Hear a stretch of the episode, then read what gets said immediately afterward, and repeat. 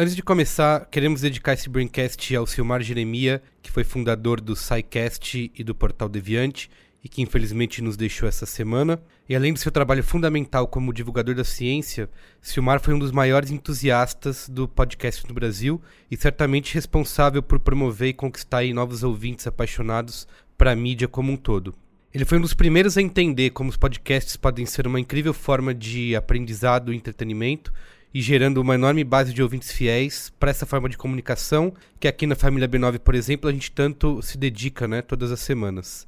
Fica então nossa singela homenagem e o chamado. Se você ainda não conhece o SciCast, chegou a hora. São mais de 200 episódios para você estudar ciência enquanto se diverte ao mesmo tempo.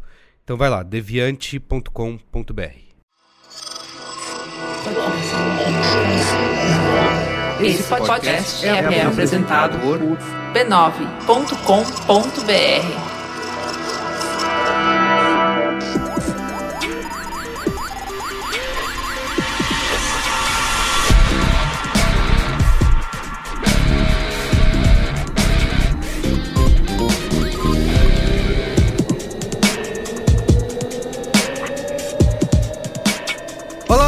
eu sou o Carlos Merigo, esse é o Braincast número 244. Estou aqui hoje com Luiz Assuda. Opa, Nosso, esse é o nosso bordão novo? não.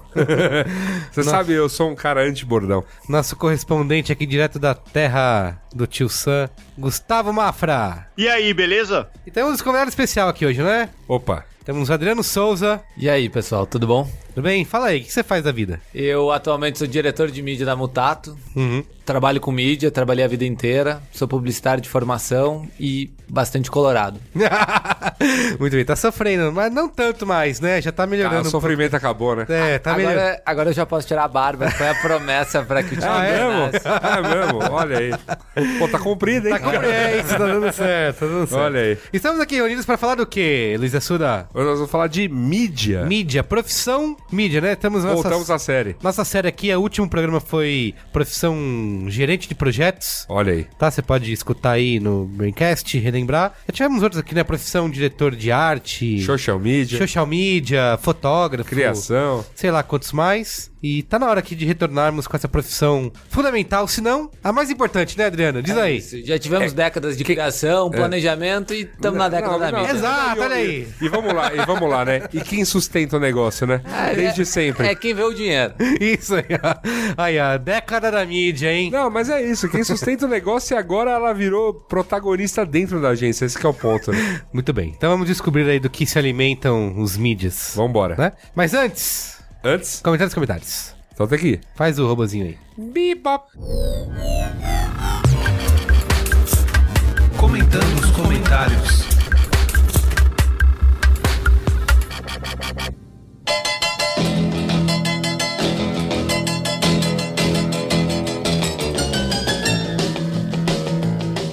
Nos comentários.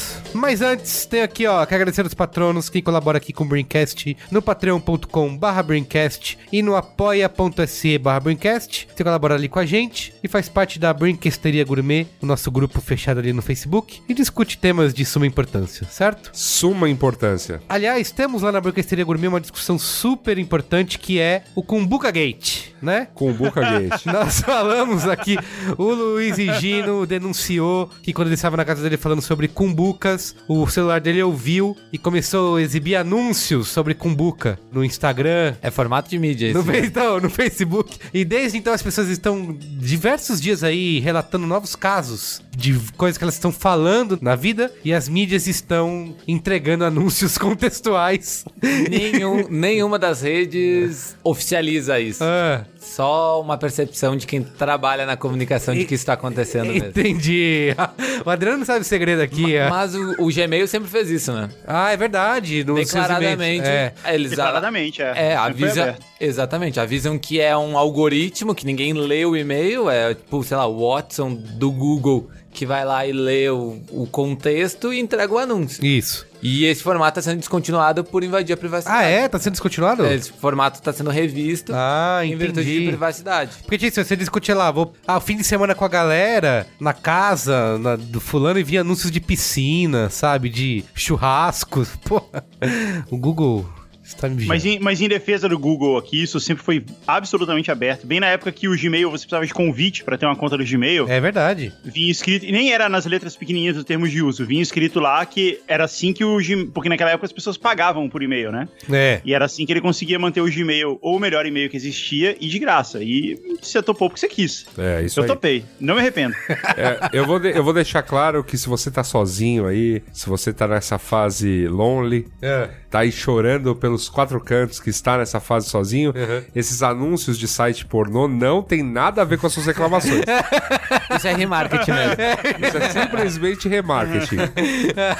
Muito bem. Então é isso. Você entra na Burquesteria e discute lá o Kumbuka Gate, se é verdade, se é fato. O nosso amigo lá, Rafael Cerqueira, que criou o aplicativo do Qual é a Boa, ele, se- ele fez um post super longo ali, explicando os testes que ele fez e como funciona, tá bom? O Kumbuka. Isso. Mas, mas eu já falei, cara, o futuro, o futuro é o Demolidor. Você já viu o Demolidor, Sylvester Stallone? Já. Três conchas. Três cara. conchas, é óbvio. Ali tá Um escrito clássico. futuro, cara. Você vai ver, quando chegar nas três conchas, é, é- é o sinal de que acabou. Olha, tá tudo lá, cara. É, tudo lá. propaganda contextualizada, vídeo vertical. Pode- Vídeo pode- vertical, tem isso? a, te- a televisão dele é vertical no apartamento dele. Ele não- Caramba. Ele não sabe usar as três conchas. Então, todo mundo vai ter que aprender. Tá bom. Muito bem, ó. Mas aqui também divulgar a família B9 de podcasts. ah, a família. Você acessa b9.com.br barra podcasts. Tem um podcast novo praticamente todos os dias pra Não é você. pra eu falar dessa vez? Ah, você quer falar? Você tem especial? Ah, Não, cara, mas quem sabe faz ao vivo, né? Então tá bom. Mas antes disso, deixa eu dar últimos recados aqui, ó. Acesse o nosso bot no Facebook de podcasts, que é o m.me barra B9 Podcasts. Toda vez que sair um podcast novo, o bot te avisa. Pra você não perder nada. E bom, se manter atualizado. E também divulgar aqui a notícia que a gente já falou semana passada: que estamos finalmente no Spotify. Spotify. Certo? Se você não quer baixar aplicativos, o Adriano mesmo estava contando aqui os seus relatos de ouvinte de podcast, de que, que ele faz todas as manhãs indo pro trabalho. É só ir ao seu Spotify, Isso. ali onde você escolhe suas playlists, ali onde você escolhe as músicas que você já guardou no seu celular, simplesmente clique em podcasts. Isso, procure lá, Braincast no Spotify vai aparecer a gente. Procure o Mopoca, Vai aparecer o Mopoca. o Naruhodo, Naruhodo, Mamilos. Mamilos. Quem mais tá lá? Não fala mais que agora é o Guga, é a vez do Guga. Ah, tá bom. Vai lá, Guga. Então, já que a gente voltou com a nossa série de profissões, eu pensei numa coisa que a gente nunca fez aqui. Se cada um desses podcasts trabalhasse numa agência, qual seria o papel deles? E lá E vamos nós! Estou E aí curioso. tava- e aí eu tava pensando aqui. que O cinemático, por exemplo, certamente seria o cara da social media, né? O cara que vem com as novidades. É? Que. né? Pode ser, O, o menino da social media da agência, não é? pode ser o cara da produtora do RTV. Não, também. não, o cara Não? da produtora ele é técnico, ele pensa outra coisa. Entendi. O cara da produtora ele pensa festival, o cinemático é sobre as estreias da semana. Ah. Quem tem a manhã das estreias da semana é a meninada da social media. Ah, boa. Tá bom. não Tá é? certo. Tá certo. Agora, e o Naruhodo, que é o cara que sabe tudo, que chega e, e determina o que que é certo e o que é errado. É o diretor de. É o dono, né? É o, é, é o diretor de criação. Não, não, não, não, não, não, não. Nem sempre o dono da não, não. agência é o cara que sabe tudo. Eu Ele acho que pode ser esse é, o cara, esse é o planejamento. Não, eu acho que o Naruhodo é mais o quem vai ficar bravo comigo. Mas eu acho que o Naruhodo, eu tô na dúvida assim se ele é o cara do financeiro, certo? Certeza que é o cara do financeiro. Ou Certo. se ele é o cara da mídia. Porque é ele que no fim determina o que, que vai acontecer, o que, que Olha aí, funciona, olha ou aí. não, o é não. Guga dando spoilers do programa. Não é? Não É é? isso, é, É, é isso. Concordo. Pode ser. Agora, Mamilos. Mamilos é aquela consultora que o RH contratou pra determinar o que, que vai dar merda ou não na, na agência. Ah, o departamento de vai dar merda. É o Ah, departa- Mamilos é o departamento de vai dar merda, muito bom. Certo. não é? Seria bom se as agências estivessem, né? No departamento de vai dar merda. Pois é, nem todas as agências têm. Às vezes elas têm depois que a merda aconteceu, É né? isso, exato. É, o departamento geralmente só demite estagiário. É. Tá bom. Agora, o Tecnicalidade, a gente não precisa nem falar que é um menino do TI, Isso, boa. É óbvio. Agora, o Braincast, o Braincast sim é o dono da agência. Ah! Aí é o sim, cara hein? que acha que sabe tudo. E é não sabe nada. Ele acha que a bagagem que ele tem é suficiente, né? Que, que ele, ele, não- ele não precisa realmente pesquisar, ler as coisas. Sim. Ele só chega e sai falando. Mas quando ele passa, a galera olha assim e fala, puta que babaca, é isso, né? Exato, chega e sai cagando regra. É isso aí. Cá estamos. É É isso. isso. Nossa, no- nossa diversão favorita é cagar regra. Isso, exato. Tá bom, gostei. Caixa de história, certamente é o redator da agência. Ah, né? sim, lógico. É o, ca- o cara do storytelling, Isso. né? Uhum. E o Poco Pixel? o cara que só quer saber jogar videogame? Obviamente é o diretor de arte. Então a dupla, a dupla dinâmica e caixa de histórias E e. diretor de... E Poco Pixel. e Poco Pixel, é. Exato. É, eles, exato. é, é a criação. Tá bom. Tá certo. O Mupoca é obviamente aquele cara que se revolta contra a agência. É, mas sou eu, né? Bota a agência no pau. Sou eu. O Mupoca, o Mupoca é o cara que bota a agência no pau e abre a própria agência. Sou, sou eu. Não é? Que, É, que inclusive, e- que, que inclusive é o que aconteceu na vida real. Isso. E, e o Código Aberto, eu acho que o Código Aberto, sim, a gente pode falar que o Código Aberto é o cara do planejamento. É o cara que pensa na frente, olha as tendências. Ah, Não é? muito bom. Olha pro futuro, Ouça, né? Ouça os podcasts da família B9, escreva para braincast.b9.com.br, porque é como ter uma agência completa nos seus ouvidos. Ah, muito semanas. bom.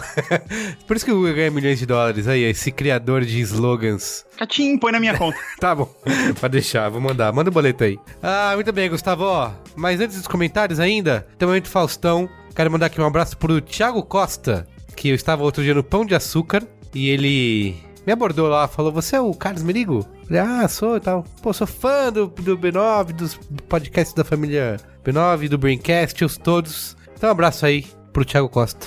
Manda um abraço pra mim também, que eu sou bastante fã do B9. há Olha, um abraço tempo. pro Adriano Souza aqui no Momento Faustão, fã do B9. Ô, louco. Ô, louco, bicho! Ô, louco, bicho. Profissional.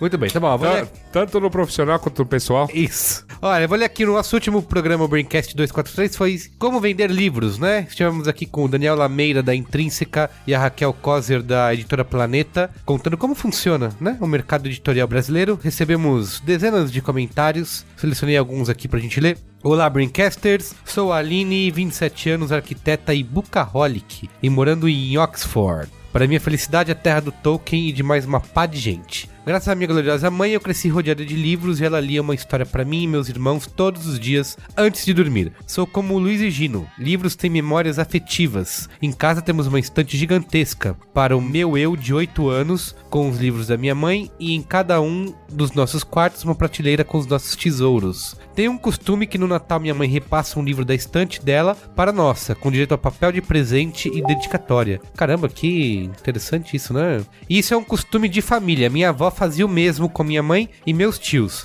Ler pra mim foi sempre parte das minhas horas livres, férias, filas e aulas chatas. Hoje em dia sou bucaholic assumida e sei que sou um ponto fora da curva nas estatísticas de leitura dos brasileiros. Leio e-book, leio livros novos, usados, emprestados, o que importa é que é livro. Minha paixão é tanta que sou colaboradora de um blog literário chamado Book and Impressions. Ela mandou o link aí, booksimpressions.com.br que é de uma grande amiga minha, olha o jabá, e uso meu tempo livre para mostrar para um número de outros blogueiros literários o que eu achei dos livros que eu leio. O que eu descobri depois de entrar nesse mundo é que as editoras fazem parcerias com bloggers, vloggers, instagramers para divulgar os livros. A competição para se tornar parceiro é bastante acirrada, e a parceria funciona com as editoras distribuindo livros para esses parceiros, e os blogs e tudo mais devem divulgar o produto com resenha ou vídeo. Praticamente todas as editoras fazem isso, e ainda estou para descobrir o quanto isso faz diferença para as editoras na conta final de vendas. É simplesmente uma curiosidade que eu tenho. Não acredito que seja para atrair novos leitores, mas que incentiva o consumo entre pessoas que já são leitoras sim. Fico sabendo dos lançamentos e novidades tudo por lá. Apesar disso, ir a uma livraria ainda é um dos meus passeios favoritos. Ah, sou dessas que livros com capa de filme não contam. Acho que é isso, abraços, Aline Bronkhorst. PS, escutar o Braincast no Spotify é qualidade de vida. Obrigada, XD. O que, que é XD, Guga Mafra? Sorri- é um sorriso alegre, fechando os olhinhos.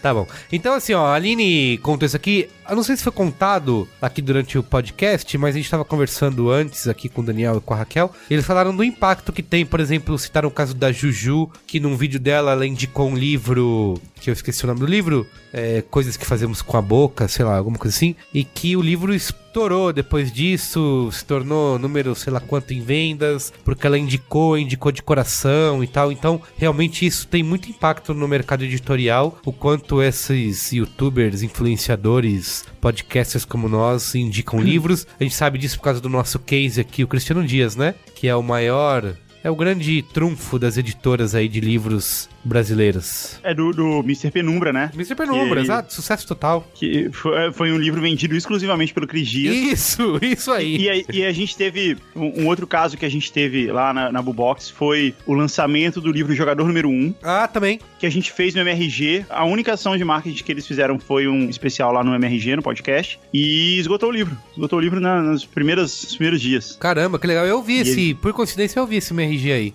do jogador Pois é. número 1. Um. E você leu o livro? Cara, eu comecei a ler, mas eu desisti, assim. É muito bom, cara. O É bom? muito bom, eu li numa Você- sentada só. Você demais, recomendou. Armada, né? Depois que é do mesmo autor. Acho que você falou Também é bom demais. Eu não terminei ainda de ler. Eu quero terminar pra poder assistir o filme do Spielberg, do Estevão. Deixa eu fazer um jabá aqui antes de eu ler o próximo e-mail. Por favor. Meu pai tem um site de doação de livros. Ah, é? É, Olha que ele surpresa. recolhe, ele recolhe grandes doações de livros e leva pra lugares onde não tem livros. Chama livronautas.com.br, entra lá Que legal. e doe livros. Então eu posso pegar livros que eu queira doar, eu incluo lá no Livronautas e ele leva. Tem toda uma comunidade lá e eles se organizam pra levar e tal. Não, não, não é um lance muito, muito organizado assim não, mas funciona e é uma galera bem apaixonada por livro. Entra Olha lá aí. depois pra você ver. Que genial. Site do Papi Mafra. vou conhecer aí. É. Livronautas, só entrando aqui agora, ó. Nossa lista de livros. Posso ler o próximo? Excelente, isso é fantástica. Muito bom. Lê aí, lê aí o próximo. Me chamo Bianca Hubert. Como se, como se, que- como se pronuncia isso? Hubert? Hubert, eu acho que é Hubert. Hilbert. Hubert. Bianca Herbert Hubert. Richards. Bianca Herbert. E antes de mais nada, gostaria de dizer que não. Não é só a mãe de vocês que escutam o seu programa. Sou uma das mais novas ouvintes do podcast por causa do meu namorado, que acompanha vocês desde o primeiro episódio. Obrigado, então, ao namorado da Bianca. Obrigado, namorado. Diz ele que já considera vocês amigos de bar e outras coisas da rua. Olha, a coisas gente da também rua. considera, a gente considera isso dele também. Grande coisa da rua. Assista. Além de trabalhar no mundo editorial como editor assistente, também sou autor independente. O problema é que são em ramos completamente diferentes, sem ligação. Então, quando não estou sofrendo com os problemas do mercado editorial e com as vendas baixando, estou quebrando a cabeça em como fazer para entrar nesse mesmo mercado como autora. Infelizmente, acho que o momento que o mercado se encontra está tornando ainda mais difícil para autores independentes conseguirem conquistar uma fatia dele e chamar a atenção de grandes editoras. Ainda mais quando não somos nenhum Bruno Borges do marketing. Hahaha. Ah, o menino do Acre. Isso. Pra quem não ligou o nome da pessoa, Sou escritora de ficção e me dói a grande preferência que as editoras têm em apostar em livros internacionais do que em autores brasileiros. Eu não quero, em hipótese nenhuma, ser antipático aqui, mas talvez você devesse dar uma revisada nos seus textos, considerando que você é uma autora. ela escreveu com pressa, Gugama. É, ok. So- mas pensa nisso. Mas acho que a Amazon ajudou muito nisso e mais autores de ficção estão surgindo graças à facilidade de publicar um livro por lá. O grande sonho é ser que nem o Eduardo Spor e ser uma das autoras que toda editora quer ter. Lutando, a gente chega lá. Lutando e revisando. Um grande abraço, Bianca Hubert.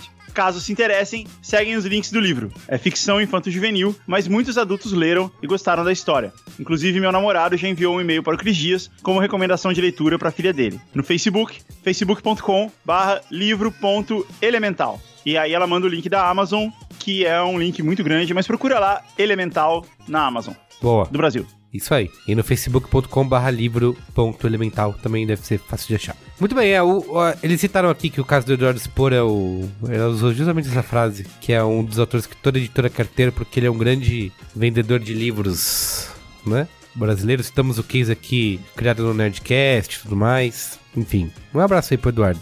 Grande cara. Grande cara. Vou ler aqui o último comentário do Daniel Oliveira, 23 anos. Bom dia, pessoal do B9. O último programa de vocês foi ótimo, como de costume. Eu só achei que vocês poderiam aproveitar a presença dos editores convidados para perguntar a eles o quanto a ascensão da Amazon ajudou nas vendas de livros no Brasil, pois eu consumo essa mídia desde 2013, quando eu comecei a trabalhar, e naquela época eu comprava no máximo 5 livros por ano. Depois eu descobri a Amazon em 2015, e eu passei a comprar pelo menos 30 livros e quadrinhos por ano. Ele ganhou um aumento aí também de lá pra cá, né? Ganhou, é. Mas é que, é, é isso que ele vai falar agora tem total razão, ó. Pelo meu ponto de vista, os descontos absurdos da Amazon e de suas concorrentes estão contribuindo bastante para a popularização de livros no Brasil. Se antes eu pagava 50 reais em um livro ou 90 reais numa graphic novel, atualmente eu pago 20 reais e 45 reais desses respectivos produtos. Sabe mais uma coisa? Livros com capas de filmes são realmente muito feios. Primeiramente porque a capa fica datada, Segundo, porque geralmente as os personagens dos filmes não condizem com as características físicas das personagens dos livros. Uma boa alternativa para que as editoras possam driblar esse tipo de patifaria com o leitor seria manter uma capa bonita com a arte do próprio livro e colocar uma sobrecapa uma faixa por cima do livro com um pôster desprezível do filme. com seus atores B. é isso, continue com um bom trabalho e sucesso. Aliás, o Daniel Lameira da Intrínseca me trouxe aqui um livro que é aquele extraordinário que vai estrear agora com a Julia Roberts e tal. E que era isso aí que o nosso amigo Daniel também falou, que era a capa normal do livro com a arte original e tinha uma faixa com referência ao filme, falando agora um filme com Julia Roberts e não sei quem mais e tal. Então é realmente uma saída aí pra colocar um pôster desprezível. É engraçado, é. Que, é engraçado que essa semana eu assisti o contrário, né? Um filme que é a adaptação de um livro que foi Os 50 Tons de Cinza 2. Eu assisti esse fim de semana. Entendi. É, o, o, segundo, o segundo episódio da série. Uhum. Que é Cara, ele é tão horroroso que é engraçado. Mas o, o, mais engraçado é que a mesma regra se aplica, porque justamente por o filme se basear num livro que já é um sucesso, o filme é muito pouco produzido, sabe? Uhum. Ele é quase que um, um, casos especiais, assim, do Fantástico, entendeu? duas, duas horas. A produção é muito tosca, cara, porque eles pensam, ah, cara, a gente vai gastar uma grana produzindo, porque todo mundo vai assistir de qualquer jeito. Então vamos, vamos tornar o negócio lucrativo. Barato, e é né? mais ou menos, é, é a mesma história, só que, só que ao contrário, né? É, o, o filme é todo zoado porque o livro já é um sucesso. Entendi. Então você assistiu, então você tá por dentro da série. Cara. Eu não assisti nenhum ainda. É, é, o que eu tô falando, é tão ruim que é bom, assiste aí. tá bom. É, vai ser seu qual é boa? Filmes pra assistir no avião? Vou falar no qual é boa de novo. Tá bom. Então vamos lá, é isso? É isso. Pauta? Pauta. Pauta!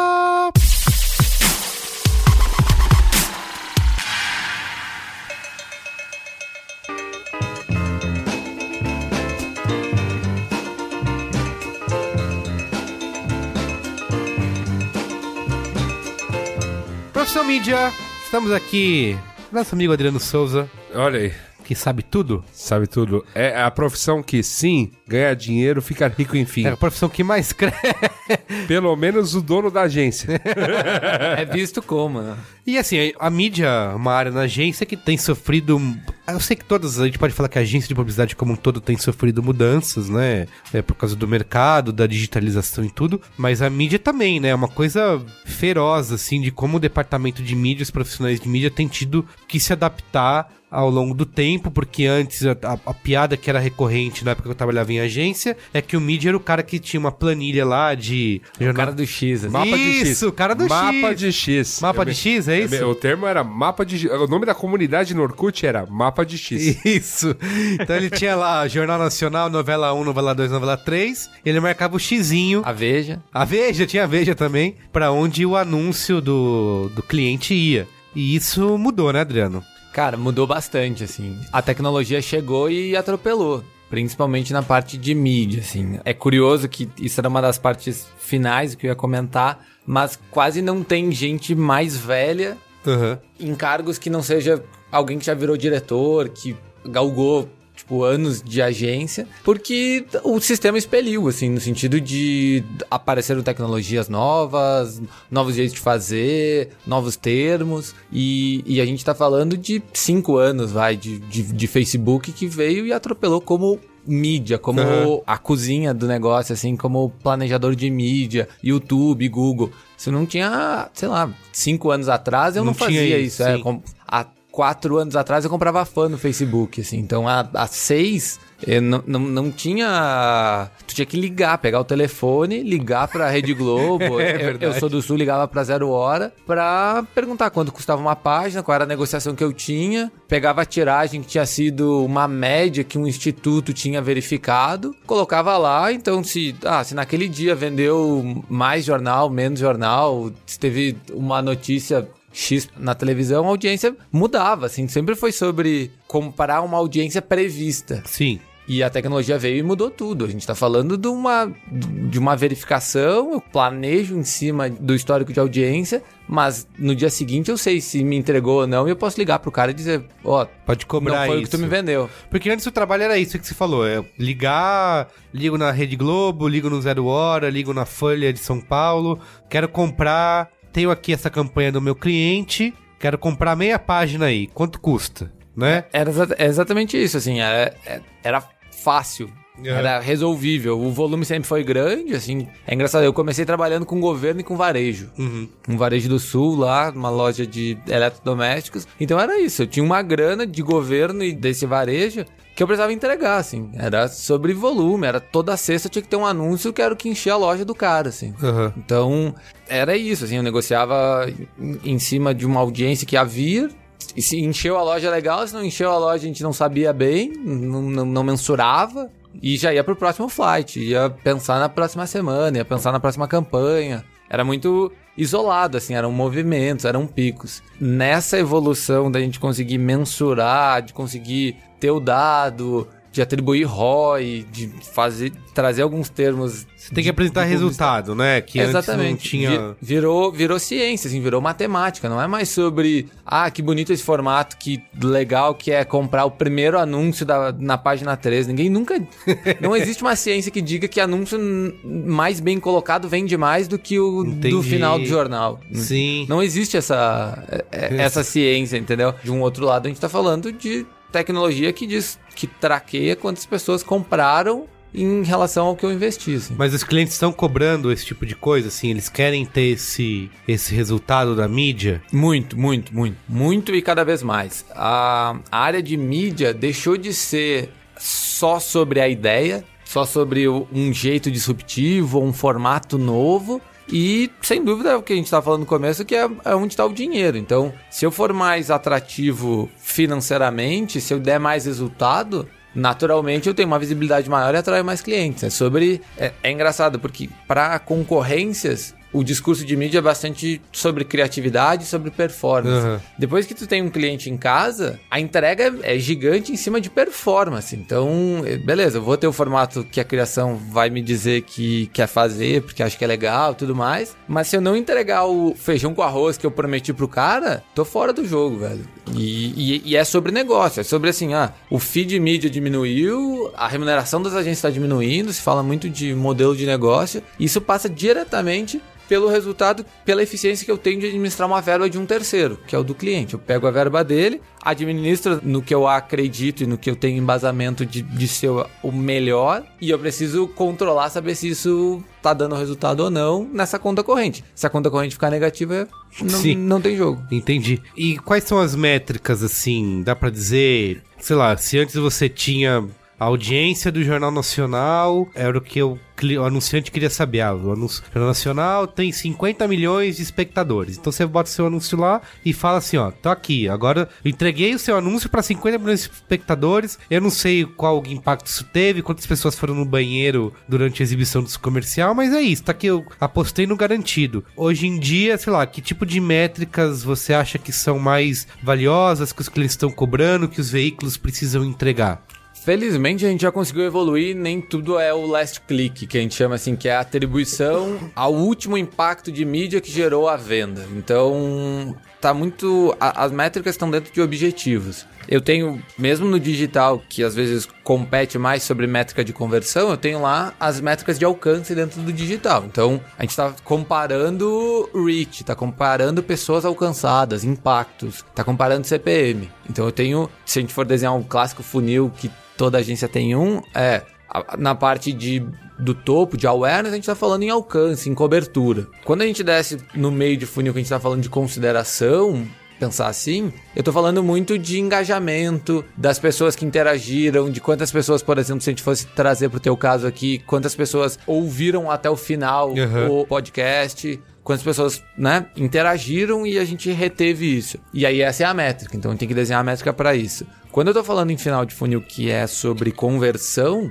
que é sobre compra, aí eu tô pensando em ROI, qual é a mídia que mais me vendeu? Então, se eu investir 50 reais em search, em anúncio link patrocinado do Google, e me voltou 100, é positivo, meu, vou botar mais dinheiro e, e vou ver até onde eu consigo esticar essa corda desse lucro que eu tô tendo. Então, as métricas elas estão divididas de acordo com o objetivo que a gente tem, o awareness, consideração e conversão. Quando a gente está falando de venda, de varejo, é, é um pouco mais prático você analisar a ideia do que é retorno, né? Mesmo que você não esteja considerando last click, igual você falou, Uhum. você consegue entender quanto que produto saiu da prateleira, né? O quanto que foi vendido. De um jeito ou de outro, você consegue inferir que a, a campanha deu, a campanha como um todo deu resultado. Talvez você até não consiga estabelecer qual mídia em si especificamente, mas você consegue entender que a campanha como um todo deu resultado se o produto vendeu, se o produto saiu da prateleira, se esgotou e tal, igual a gente estava falando dos livros aqui antes. Mas quando a gente está fazendo uma campanha de uma marca já estabelecida, de um banco, de um refrigerante, que o cara já não tá mais preocupado em vender, ele tá se preocupado em, em, em tá em awareness, igual você falou. Ou seja, quando a gente fica só no topo desse funil aí, como é que você faz pra medir isso? É Ou como é que você conversa com seu cliente sobre isso? Exatamente. Tem algumas ferramentas que geralmente esses grandes clientes eles têm tracking de marca, né? Então a gente está falando de a- o próprio e-mail mensagem tem quase que mensalmente lá o ranking das marcas mais lembradas. Então, geralmente Dolly aparece bem ranqueado lá, apesar de não ser uma grande, um grande anunciante, mas a gente está falando de lembrança de marca onde tem pesquisa por trás disso. Para os grandes anunciantes que investem bastante em mídia, algumas plataformas devolvem de maneira quase que gratuita, como um- uma prestação de serviço, um sistema de, de, de pesquisa, que o nome é Brand Lift, que basicamente diz assim: entre um grupo exposto por uma mensagem, qual é o ad recall, qual é a lembrança de marca, qual é a lembrança daquele anúncio e qual é a lembrança de marca de um grupo controle que não foi impactado e do grupo que foi impactado pela mídia. É um jeito de hoje a gente mensurar se uma campanha de topo de funil gerou uma lembrança de marca maior nessas pessoas impactadas. Então é um, é um jeito que eu tenho de mostrar para o cliente, olha, esse dinheiro todo que a gente botou em topo de funil, ele virou lembrança de marca. Entendeu? Entendi. Mas a relação, então, ela tá sempre aí. Ela é igual a gente fazia há 10 anos atrás, que É igual. falando. É igual. Você tem, que ter, você tem que ter um instituto de pesquisa ali do lado que faz essa avaliação pra você. Quer dizer, você não, não tem como ter um número instantâneo igual a gente tem quando é e-commerce, ou quando você tá medindo clique, ou coisa desse tipo, que dá essa leitura, né? A gente não consegue. O que, o que eu tenho instantâneo hoje, pelo menos na, na internet, não precisa esperar o Ibope me dizer é quantas pessoas eu alcancei, assim. Então, toda a questão de dashboards que tem das plataformas digitais vão lá me dizer ah, quantas impressões eu tive, que é o volume de impactos, qual, foi, qual tá sendo o CPM, para poder fazer algum tipo de mudança que no, que no modelo antigo de 10 anos atrás eu, eu comprava e eu não tinha como otimizar, não tinha como dizer assim, ah, um veículo tá entregando melhor que o outro e eu vou migrar o dinheiro daqui mesmo falando em alcance. Eu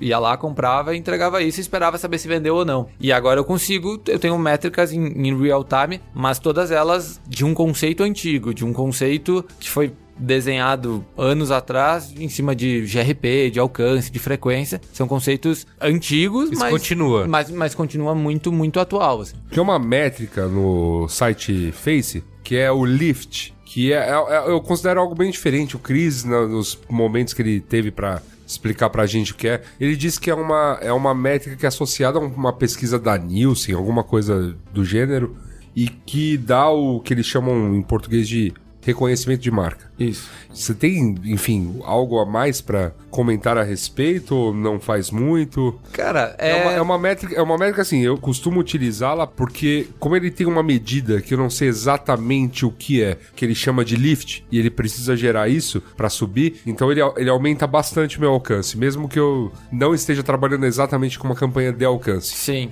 É, o Lift, ele tem hoje no Facebook alguns jeitos de medir. Um deles, por exemplo, é, é se a pessoa desacelerou o feed. Ah, então, se a pessoa tá passando o feed ela rápido e ela ver. deu uma paradinha ou ela voltou, isso me ajuda. Mesmo que ela não tenha clicado, não tenha Mesmo que ela mais não tenha nada. clicado, mesmo que ela não tenha clicado. Legal e, isso. e aí Ela não passou direto. É, então, chamou a atenção, né? chamou a atenção dela, significa que ela, de algum jeito, aquilo ali fez Se ela impactou, para- é verdade. É. Ela pode ter olhado aquilo e ter ido comprar o produto depois, De uma hora outro depois. jeito, de mas- É uma, é uma métrica nova, né? Tipo, não tem como medir isso em revista, né? Aquela, Não, não. A velocidade que eu. Não, olha, passei as- os anúncios, aqueles seus belos anúncios de página dupla, revista Veja. Sequência. Passei, passei em é, como é 0.3 segundos ou 0.2 segundos. Quanto tempo eu passei? Não sei. Tá bom. Fala aí, Guga, você ia falar alguma Mas coisa? você tem que admitir que é bonito, cara, o anúncio de página. Eu dupla. sei, eu acho faz- lindo, faz cara. falta, cara. Eu- eu- eu- Faz falta. É, o- é o famoso, sinto falta, fiz um monte da faculdade.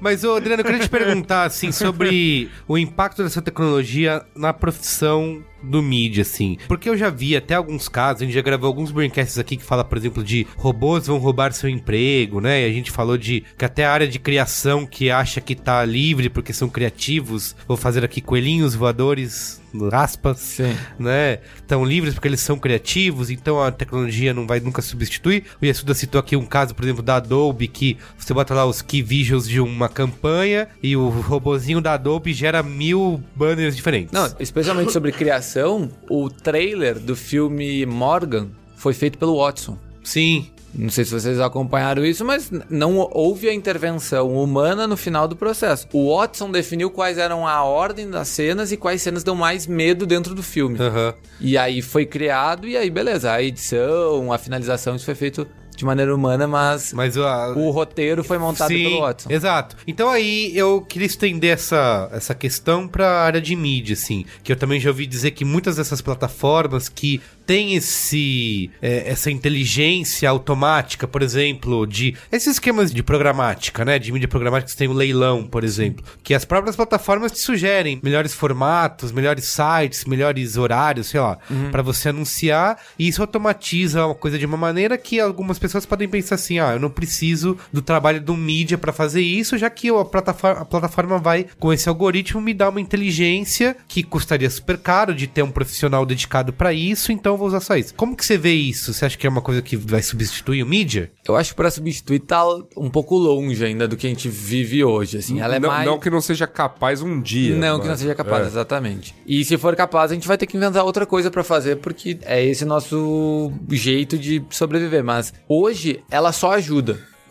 Porque a cobrança do que a gente tava falando dos clientes, da própria concorrência entre as agências, principalmente de performance, pra fazer uma entrega mais rentável, ela é desumana. Precisaria de um container de chinês preso pra gente conseguir Sim. fazer otimização, desdobramento, entender qual é o horário, qual é o post, qual é o conteúdo, qual é o vídeo que vende mais. Uhum. É desumano, não tem como vencer, não, não tem célula no Excel suficiente para fazer essas contas. Sim. E aí, comentando sobre isso, a tecnologia ajuda, te dá tanta ferramenta e tanta possibilidade de se debruçar sobre como a mídia é tão importante no processo de comunicação e no processo de venda que ela deixa de ser a arte, tá? a big idea que vende tudo e ultrapassa isso e a gente leva a mídia como um parceiro de negócio do cliente. Não é mais sobre a ideia legal, ou sobre o conceito bacana, ou sobre é, essa coisa que a gente não consegue mensurar, né? Essa coisa. Quanto custa uma ideia boa, né? Um plano de mídia eficiente, eu sei quanto me devolve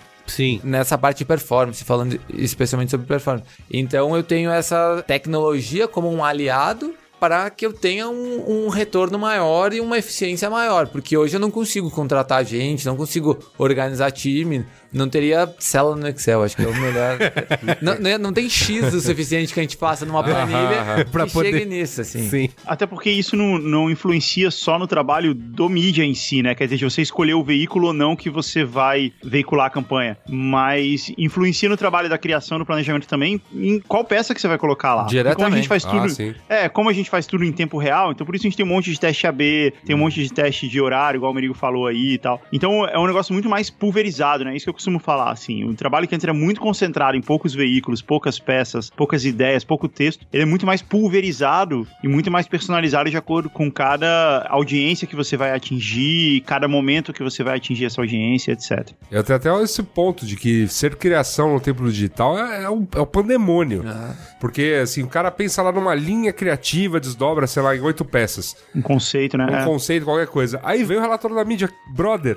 O banner no mobile que tem Não, não, não. o- o 8 mesmo- pixels. Não, mas o mesmo assim, olha, brother, é, sei lá, a gente tem uma média, sei lá, né, as campanhas de uma determinada marca tem um histórico aqui de tanto de alcance, tanto de engajamento, aqui, todas as métricas que hoje a mídia tem à disposição. E nenhuma das linhas chegou lá. Então, sim, joga tudo fora e faz de novo. E eu já vi isso rolar. Já vi isso rolar muito em agência. Eu tenho uma regra que eu sempre trago para esses tipos de programa que a gente fala aqui, que é a seguinte: tudo que está acontecendo agora já aconteceu um dia no passado.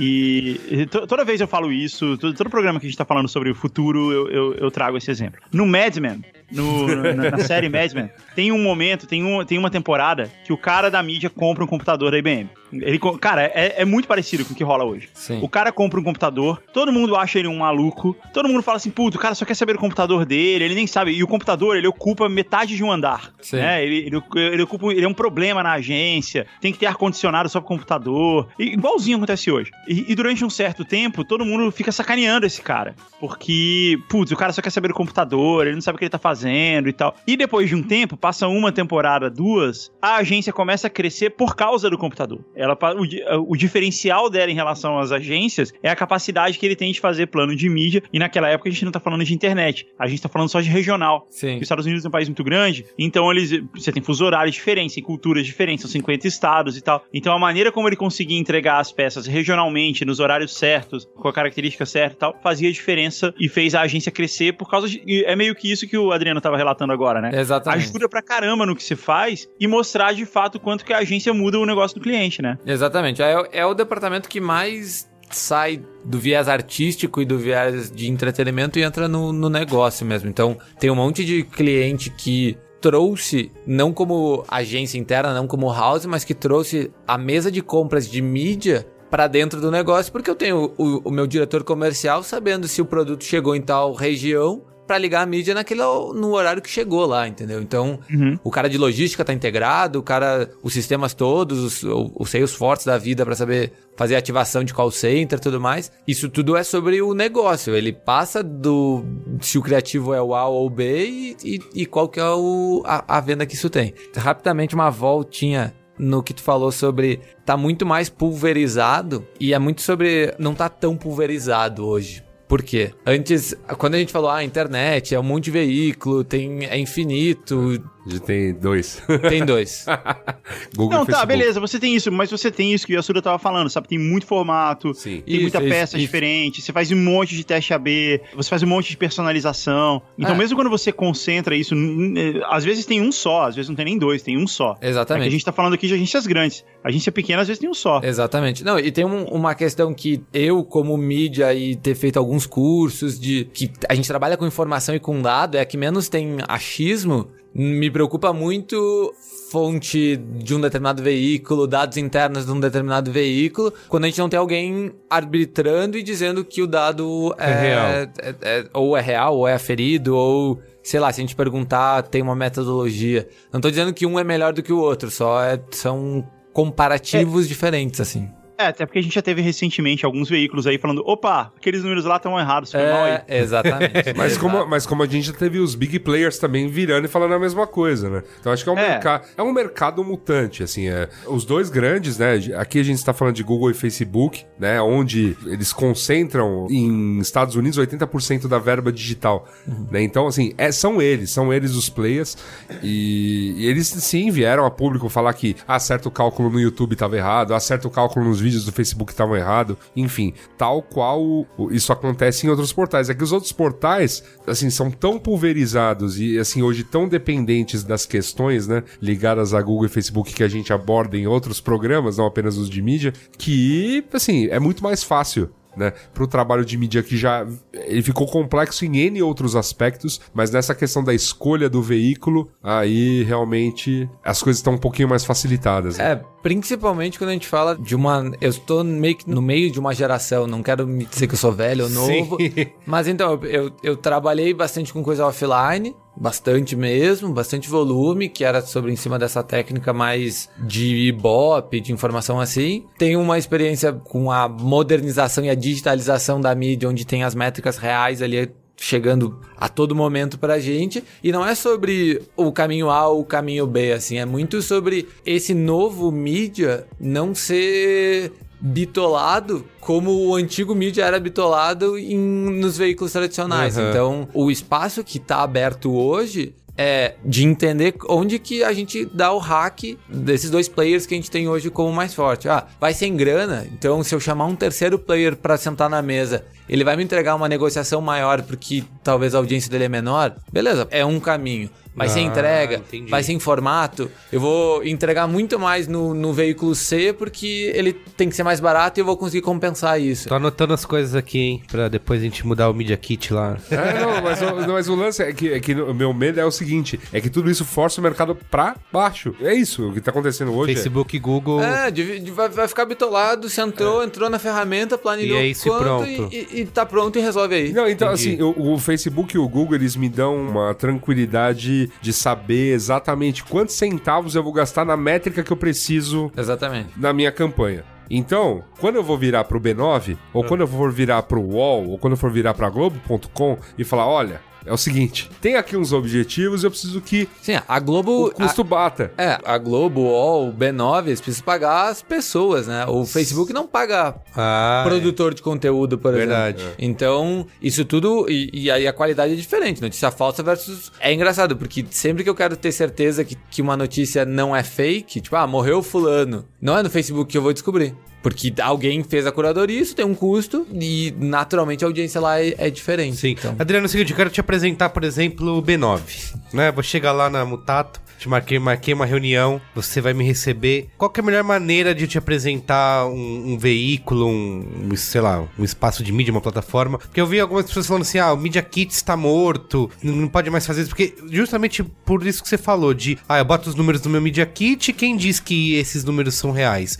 Eu preciso de ter alguma coisa que vai aferir isso e dizer que isso é verdade e tal. É verdade isso? Tipo, o Media Kit não funciona pra nada? Qual que é o melhor jeito de... Então, o Media Kit, ele ajuda muito para defesa. Uma parte da mídia, ela anda muito colada ao planejamento, que é sobre, beleza, o planejamento tem lá as pesquisas dele, levanta um, um caminho, e a mídia defende que esse caminho é o melhor, que ele vai ser distribuído por esse caminho, porque a audiência está mais lá, e essas informações necessariamente precisam sair do Media Kit, Aham. sei lá, se ela for aferida por alguma outra coisa que seja Ibope, Comscore, É, a- isso. algum terceiro desses. A gente usa isso, aliás, no B9, porque uma vez alguém falou. Foi alguma agência que falou: ah, a gente não vai poder fazer nada porque vocês não estão nessa. No Comscore. É, É, aí então, eu o Comscore botei é o lá. Ibope da internet. Então, foi o que eu te falei. Em vez de ser dados B9, vira dados Comscore, que é um instituto que o mercado O- é, o- o- vamos dizer, aceita. unifica os... unifica as métricas, exatamente. Sim. Tem os prós e contras, não vamos entrar nisso, mas é hoje o que se usa. Entendi. Então o que que acontece? Eu vou lá e olho, ver se, no ponto de vista de defesa, se é legal, se não é. Mas eu acho que o grande jeito de sair da mesmice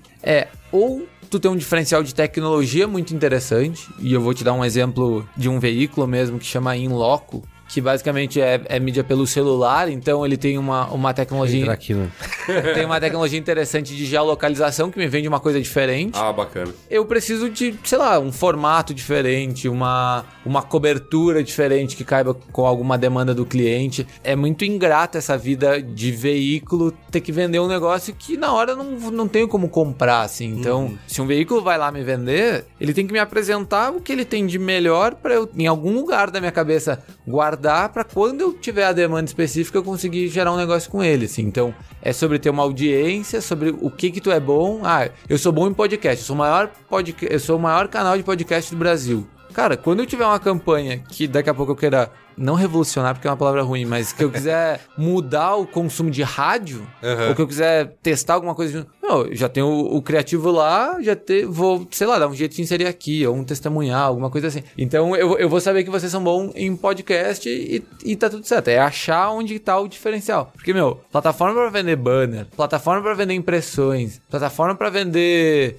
publi editorial, cara. Isso aí. Tem, sei lá, aí não são dois, aí são dois milhões, assim. Então, Sim. dá pra escolher qualquer um. O que que eu aprendo? O que que eu vou fazer de diferente? O que que eu vou conseguir sentar com cara de criação e vou ter meia hora da pauta dele, que é super corrida, e vou conseguir fazer ele criar alguma coisa pra ser especial pra ali, entendeu? Então, É uma ótica interessante, porque a gente fica preso na questão ou de adequar a formatos IAB, É, isso, isso. ou então, por exemplo... Ah, mas eu já passei por isso também, assim, de campanhas que a gente já vendeu no B9, que eram formatos diferentes, especiais, e no fim a gente fala, puta, não dá porque o que a gente faz aqui é formato IAB, porque é uma linha de produção, a gente não pode parar a criação pra criar peças específicas pra você, porque isso gera um custo, então bota aí, tem que ser... for- Então, assim, é, no fim das contas Sim, tem que acabar sim, sim. atendendo isso também, É, tem, né? Não, mas eu acho que é o, é o também, né? É, o É, também. isso. É o também, não é o... Não é o... Porque o, o- provavelmente o formato IAB eu vou comprar vocês por uma mídia programática. Eu não vou Uhum. nem te ligar, velho. Vai ser mais barato, vai estar tudo no mesmo reporte, vai estar tudo certo. O que entregar de GDN lá no, no site de vocês, legal. O que, que é GDN? Adriano? É Google Display Network. Ah, São tá. os parceiros que o Google fez no mundo inteiro. Glossário.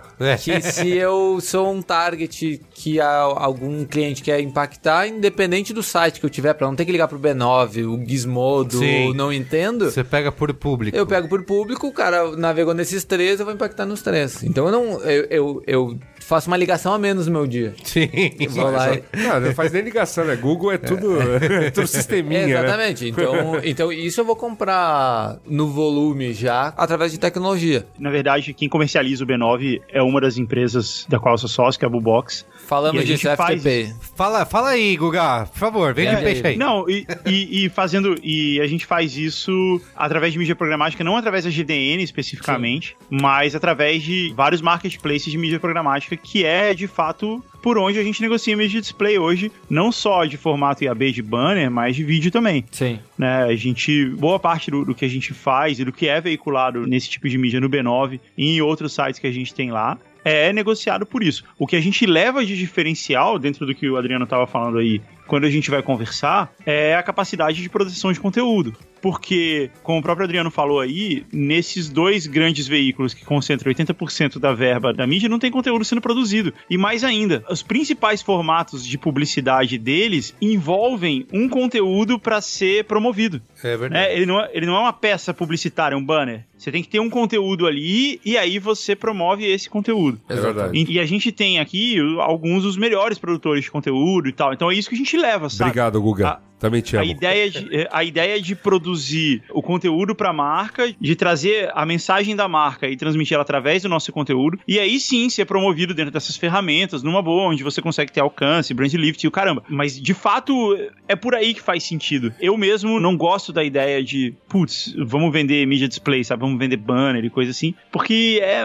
Até faz sentido, Carlos, quando você fala disso, ah, pô, a gente foi lá e criou um formato especial. Faz sentido quando a campanha daquela marca tá muito ligado ao que o B9 é. Exato. Então, se a gente tem uma marca querendo falar de futuro, de inovação, de tendência, aí, putz, faz todo sentido ela ter uma campanha centrada no B9, entendeu? Onde tem formatos tal, porque o, o B9 é sobre isso. Mas se não, de fato, é melhor ela manter a linha, faz mais sentido financeiramente ela manter a linha de produção, igual você tava falando aí. Exatamente. Só falando mais uma coisa que você falou do Media Kit, a Amazing Pixel, que é uma empresa onde a gente comercializa só mídia em canais de YouTube, o nosso Media Kit hoje tem duas páginas. Ele chegou nesse ponto. É mesmo? O que, que É, tem são nessas duas páginas. O que, que tem nessas duas Descreva. Na primeira página tem todos os canais que, a gente, que fazem parte da rede, na segunda página tem os formatos. Ah, legal. Boa. Não tem, não tem capa, não tem contatos, não tem nada, só tem duas Não páginas. tem um slide só com logo. É mesmo, Guga? Não, Tem sério. o slide 1 e tem o slide 2. Legal, vou seguir o modelo aí. Manda aí pra nós depois, pra gente copiar.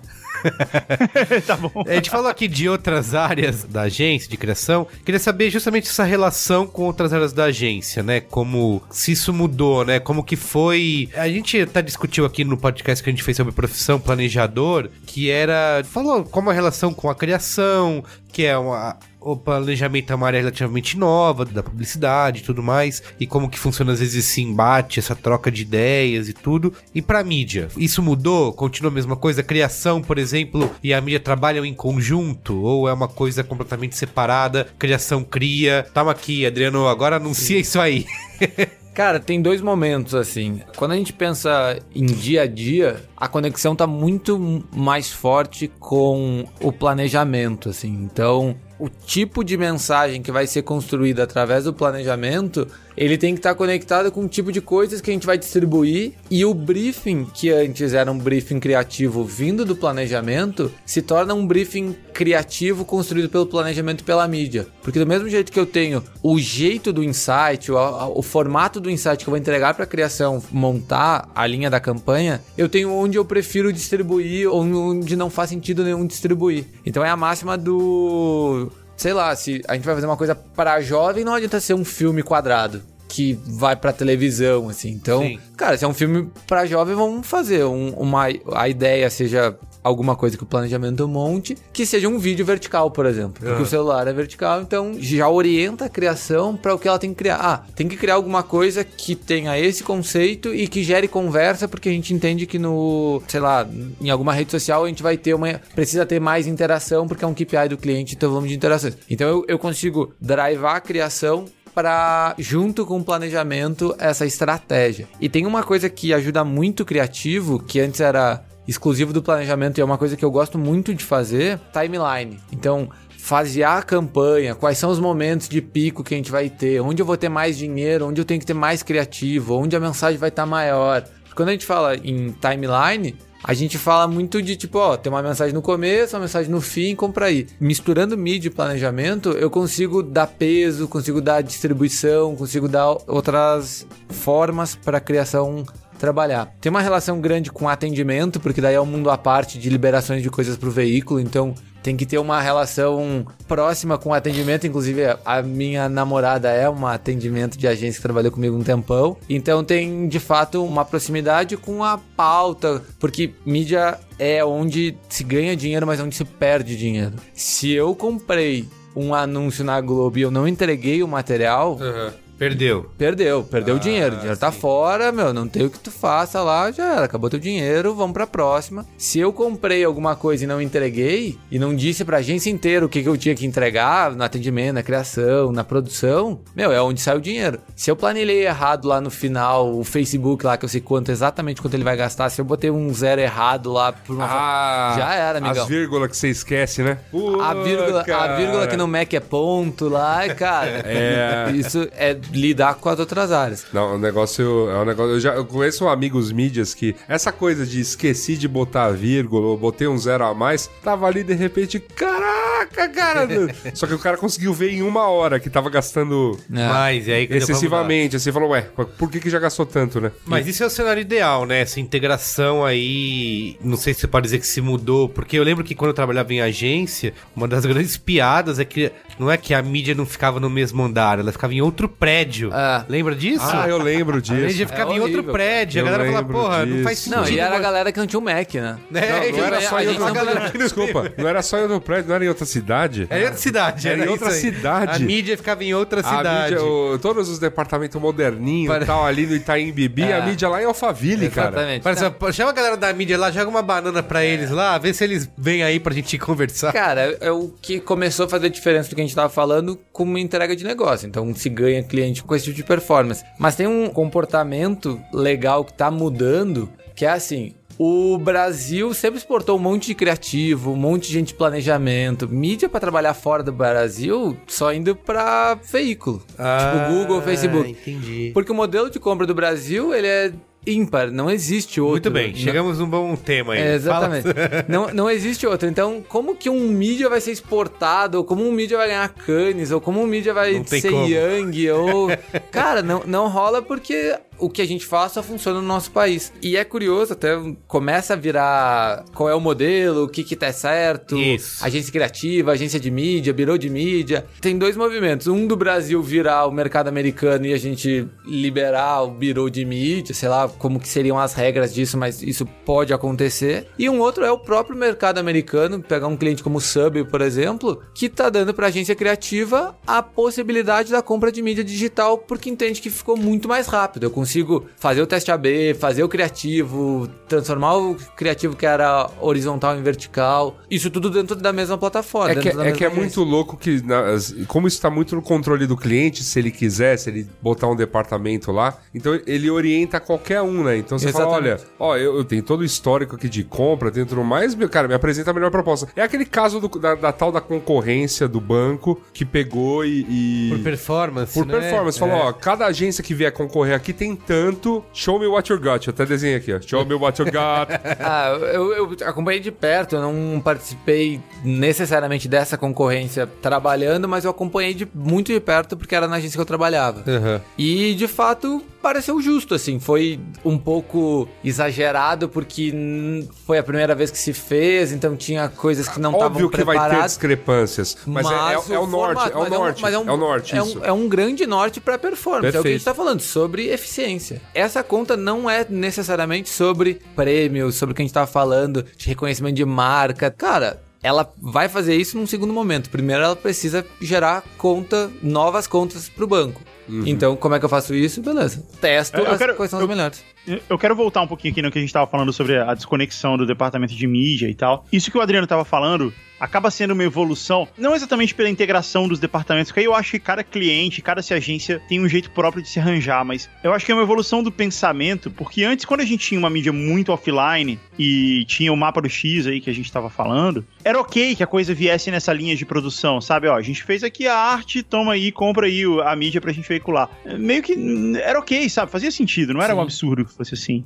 Mas a gente, isso existe muito ainda. A gente tá aqui falando especificamente do Google, do Facebook, da Mutato e tal, mas existe um mundo além disso, aonde essa, todas essas coisas ainda existem. E eu mesmo já me vi algumas vezes em situações que eu tenho que chegar pro cara e o cara tá me, o cara comprou a mídia comigo, tá me questionando que a campanha não deu certo, e eu tenho que chegar pro cara e falar assim, cara, você precisa ver aqui que a campanha é ruim, cara. O cara chega pra você querendo performance em vídeo e o cara chega com a propaganda da celaria texana. É, é mais ou menos isso, assim, não tem. É, ele tem que. No fim das contas, o criativo tem que ser bom, entendeu? Sim. A, a peça que tá lá vendendo aquilo ali. São duas coisas. A peça que tá lá vendendo aquilo ali tem que ser boa. E não importa o quanto a mídia é bem feita e trabalhada e bem estudada e focada na performance, etc. A peça que tá vendendo aquilo ali tem que ser boa. E o produto que aquilo ali tá vendendo tem que ser bom também. É, não, não Ah, tem mágica também. Isso é um negócio que quando você tem essa desconexão total, se perde às vezes. Então eu já vi assim planos de mídia bem fe... não maravilhosos, mas planos de mídia bem feitinhos que fazem sentido e que A entrega criativa deixa a desejar é, o- pois é, porque o criativo é ruim. Então não adianta se o cara chegar lá, igual o Yasuda tava falando aí, de ah, o cara foi lá e, e sabia exatamente qual era o valor que ele tinha que colocar pra chegar naquela métrica, etc. Não adianta nem você ter tudo isso se o seu produto é ruim ou se a sua peça, se a sua imagem, se o texto, se, se essas coisas forem ruins, entendeu? É. Não vai entregar. Essa integração das áreas é avisar pra criação antes que ela tem que fazer quatro versões e não dizer depois, apontar o dedo pra ele e dizer assim, putz, a gente não chegou no objetivo porque só tinha um criativo ruim. É isso. Então a integração é no começo do Já, processo. já avisa que precisa de quatro linhas, Já- vai fazer teste AB, aquela coisa Exatamente. toda. Aham. Então isso já ajuda. Mas você falou do modelo, né? O que a gente tem hoje, basicamente, que toda palestra sobre publicidade, eventos, se discute o modelo do Brasil, que é o BV, né? Que se paga BV e tudo mais, e você falou que acha que isso um dia pode mudar. Então, de- deixa eu, deixa eu falar uma coisa antes disso, só pra esclarecer essa história aí. O que existe no modelo do Brasil, na verdade, é a agência full service. É a agência que ela faz todo o trabalho, não sei o que, e ela compra a mídia.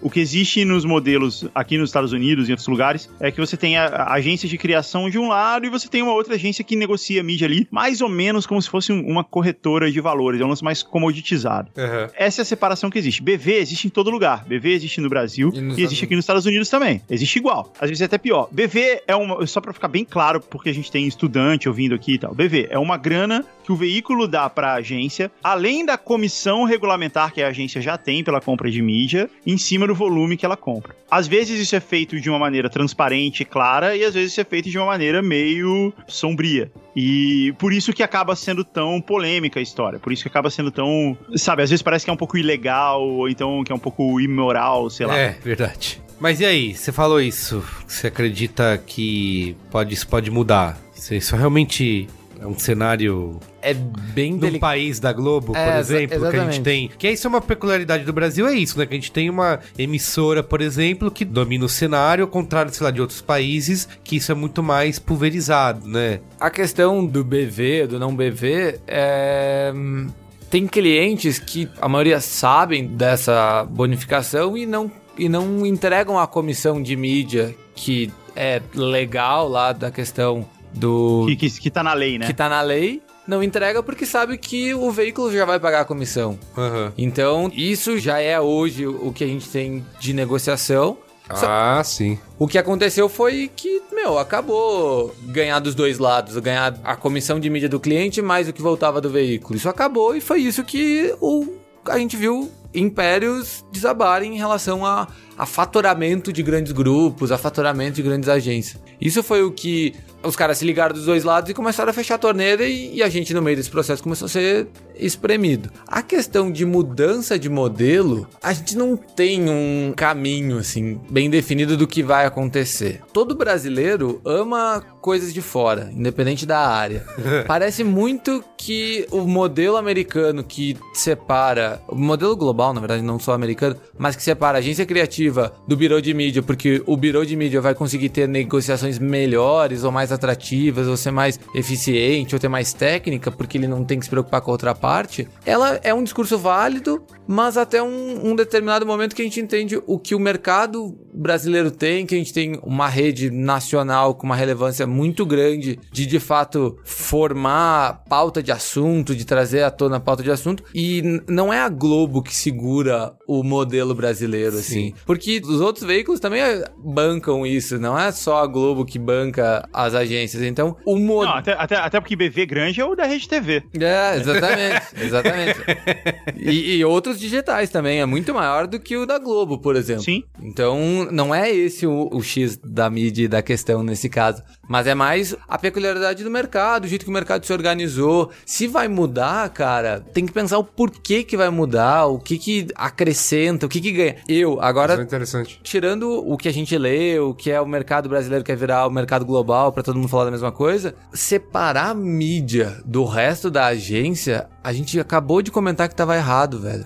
Estar- a mídia estar em Alphaville e a criação no Itaim Tá é errado. estranho. Não, mas, mas faz eu- sentido. Mas, mas aí eu acho que tem, não sei, me parecem duas coisas bastante discrepantes. Você ter um, sei lá, um, um escritório pra. Porque antes você precisava fazer isso, comprar as mídias, né? O B9, quero banner. o Globo, quero 30 segundos no Jornal Nacional. Você tinha que fazer essas negociações, faz sentido você ter uma empresa, né? Que faça isso num volume grande pra ganhar no desconto. Exatamente. Aí eu jogo a questão pro digital, que é. Tá.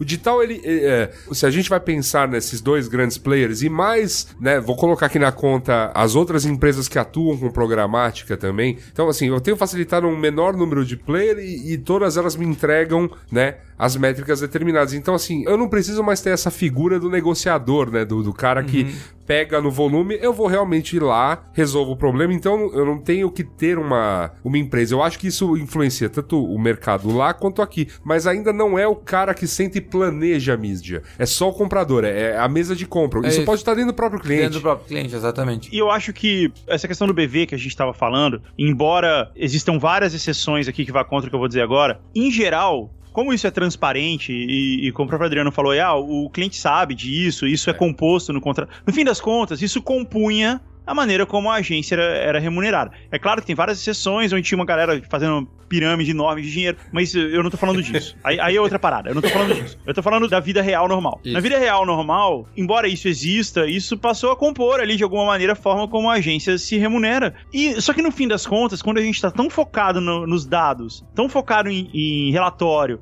tão focado em resultado, é muito complicado você tratar a remuneração da agência composta dessa maneira. Ah, mas beleza, mas você, você me dá isso aqui de graça, digital ou a criação, mas em troca eu libero para que você receba lá um BV do cliente não sei o que e tal. É difícil demais, sabe, fazer as coisas desse jeito. Por um tempo funcionou, mas eu acho que a tendência é que à medida como essas coisas vão ficando cada vez mais no, no Excel aí, como a gente tava falando, Uhum. é difícil demais de controlar as coisas dessa maneira, sabe? É mais fácil você simplesmente, ó, paga a hora do cara aqui, paga o preço da mídia aqui e Exato. tudo mais, e, e fica mais prático de você entender como a coisa toda funciona. E eu acho, concordo plenamente com o que o Adriano falou aí, de você não pode separar, pelo contrário, não é, não é separar a mídia da agência, é você separar o processo de planejamento de mídia do processo de planejamento da campanha como um todo. Agora, como o próprio Yasuda falou aí, você ter a mesa de compra, o, o grupo Dentsu lá tem a, a agência deles que só compra mídia programática, e todas as agências do grupo fazem a compra de mídia programática através deles ali e tal, justamente. Aí até faz algum sentido, entendeu? Ou seja, de um certo modo, isso que o Adriano tá falando, meio que já tá acontecendo. Isso.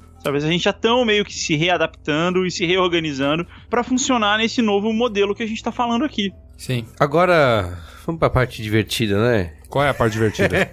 A gente quer saber se o mídia é realmente a área da agência que mais ganha presentes, convites, como o Yasuda ainda, tinha. ainda tá rolando? Aí É, é nesse nível de, gra, de O gramu? mídia bajulado, por exemplo, vem aqui pro camarote da. Cara, grandes agências rola muito. hein? Ah, é? Rola muito. E. Tem umas festas juninas aí famosas no mercado. cara, Boa, cara. eu não vou abrir o veículo, mas todo mundo vai saber. Uma coisa que eu ganhei que foi irada, Aham. que eu não teria pago, eu acho, foi um cruzeiro. Ah, eu sei qual veículo Nossa. foi até. Cara, um cruzeiro foi legal. Não vou dizer que não foi legal. Mas eu, eu fico pensando assim, um cruzeiro com mídias. É, essa é a outra parte. não, mas, mídia- só de mas mídias. mídia é legal, velho. Mídia é legal. Mídia é uma galera bacana, sempre me dei Aquela galera bem. daquele prédio separado lá é legal, velho. Não, eu, eu sempre me dei muito bem com a.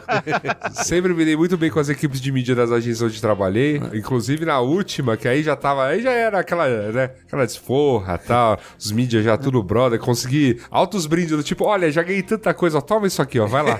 Vai ver o show do Pearl Jam de É, graça, vai. Se diverte. Como você lida com essa bajulação aí de. Cara, isso começa a entrar e é a porta de entrada para o que o Google tava falando sobre o lado negro da força, assim, dos convencimentos fora a técnica da mídia. Sim. tá? E não é querer me achar, nada assim, mas eu projetei três organogramas de agências que eu trabalhei, tá? Por pedidos superiores e na Mutato agora eu vou fazer porque sou eu a pessoa lá. Mas na Pereira Odell e na LDC, que virou Salve Tribal, quando eu fiz o organograma, eu tirei a data do aniversário. Ah. Porque, meu, por que raios o cara quer saber que, qual é. É. a data do meu aniversário no organograma? Que é uma. Tu, quando me manda o Media Kit do B9, não tem lá a data do teu aniversário. Não, né? mas tem gente que pede. Eu já recebi e-mail de assessoria e É, tal, mas aí. pedindo data de aniversário. E eu eu fico até... Mas aí, aí tudo bem o cara pedir, É. né? Aí, tipo, outra coisa, o negócio fica claro. Agora você já dizer... Ó, tá aqui entendeu? meu, o dia do Ah, meu entendi, aniversário. Cara, entendi, lógico. Eu, por quê, com o velho? Adriano. Por quê? Por quê? Qual o, o real motivo de ter lá o ramal, o e-mail profissional, porque tu não bota teu. Ah, cara, o bolinho que depois. É que teve uma E o agência. panetone no fim do ano. Teve, teve uma agência Não, numa pô, certa não, época mas- que não comprava mídia digi- não se comprava mídia digital dessa maneira, mas teve uma agência visionária que botou por acaso a equipe de mídia e a de social media na mesma sala. Então a gente via aqueles bolos, A diferença, a diferença entre o mídia e social o escambau media. chegando e a gente lá assim, tipo, olhando com aquela cara de, sabe, de... Não, de a de caixa, a caixa sabe, de Páscoa que chega, vocês já viram? Não. É, é, putz, Cara, a caixa de Páscoa é alguma. Eu não compro ovo de Páscoa, sei lá. Há anos. Teve, teve um, teve, um dire- teve um diretor de teve um diretor de mídia aí que enfim diretor de mídia das antigas que diz que certa feita um, recebeu uma cesta de Natal né, da Vênus platinada que não coube no porta-mala deles Nossa. e ele falou que não tinha um carro pequeno É. Então, eu, eu, sinceramente, tenho os dois lados. Tem a coisa do veículo, isso já diminuiu bastante, tá? Então, eu já. A gente hoje já vive uma era de vacas magras bem clara. geral assim Então, todos, não todos. rola nem um vento araganozinho durante a semana. Lá, ó lá, falei, ó, tá. Teria que pedir. Mas assim, ó, eu, eu, eu gosto muito de jogar tênis. Eu tô jogando tênis e futebol. Cara, pra eu trocar o tênis no meio-dia pra almoçar com um cara, às vezes, que é só sobre negócio, tem que ser alguma coisa muito objetiva de tipo, cara, o cara vai me dar o que eu preciso pra salvar a vida do cliente. O cara vai Sim, te dar entendi. costela, o cara vai te- dar picanha. Falando pra gaúcho isso. É, o cara vai te dar vazio, ó. Não É, quero nem vazio. usar, não quero nem usar o termo Graças daqui. Olha aí. Cara, pô. Mas, cara, assim, sendo bem, bem sincero, tem a galera que é acostumada a isso, que ficou acostumada, influenciou algumas gerações de tipo, show Lollapalooza. Sim. Lollapalooza, mídia nenhum compra ingresso, entendeu? Eu, eu me, eu me lembro do fenômeno Planeta Terra. É. Que era aque- aquele Eu camarote de publicitários. Ah, sim. Eu, co- olha que loucura. Eu, no sul, consegui o ingresso pro meu irmão que morava em São Paulo porque ele me pediu. Só que, cara, é, é, é, o que que tá por trás disso? Tá por trás a, a lembrança de marca. Isso. É o, é o brand lift do veículo, é, cara, é, é de algum jeito que não seja só pelo Media Kit, que tu seja lembrado na hora de Ah, não distribuir. posso falar, mas aqui no B9 a gente já mandou kitzinho de fim de ano pra É, mídia aí. entendeu? É mesmo? É, Olha já.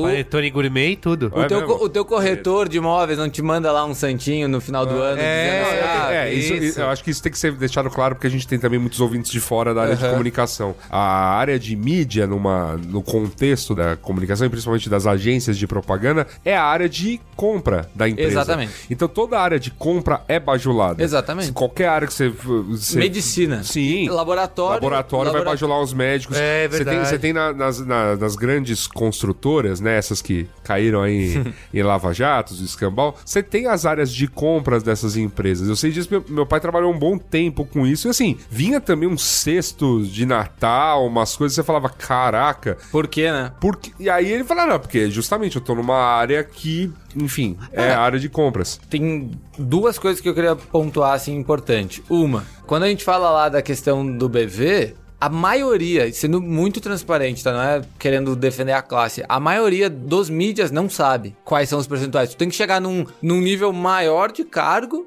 para começar a entender qual que é a distribuição. E, e de verdade, eu passei por algumas agências, nenhum dia fui coagido a fazer alguma coisa pensando em A ou B, assim. É, cara, era um dinheiro que voltava lá e tá tudo certo. A outra parte, que é a, a dos brindes, do negócio, não tem como falar por todo mundo, assim, que, ah, coloca no plano, não coloca no É, plano, por A ou por B. Isso não tem como falar por todo mundo. Com quem eu trabalhei, é bem claro, assim, cara, a regra do jogo é essa, os caras sempre te deram. Tu não vai ser mal educado e dizer, porra, tira esse negócio daqui porque não me Sim, aparece mais coisa. sim, sim. Mas a gente tem exemplos. Eu tive um cara, um, um grande exemplo que foi presidente do grupo de mídia por muito tempo, que é o Daniel Chalfon. Cara, ele ficou claro desde o dia 1 da atuação dele que não é sobre isso. Então nenhum veículo ia dar pro cara que era presidente do grupo de mídia coisas. Porque ele se sentiu ofendido ele não quer. Então esse é o exemplo, sabe? Tá, quer dar alguma coisa no presente de aniversário? Quer. Cara, vai de cada um dos mídias entender a liberdade que se dá pra isso.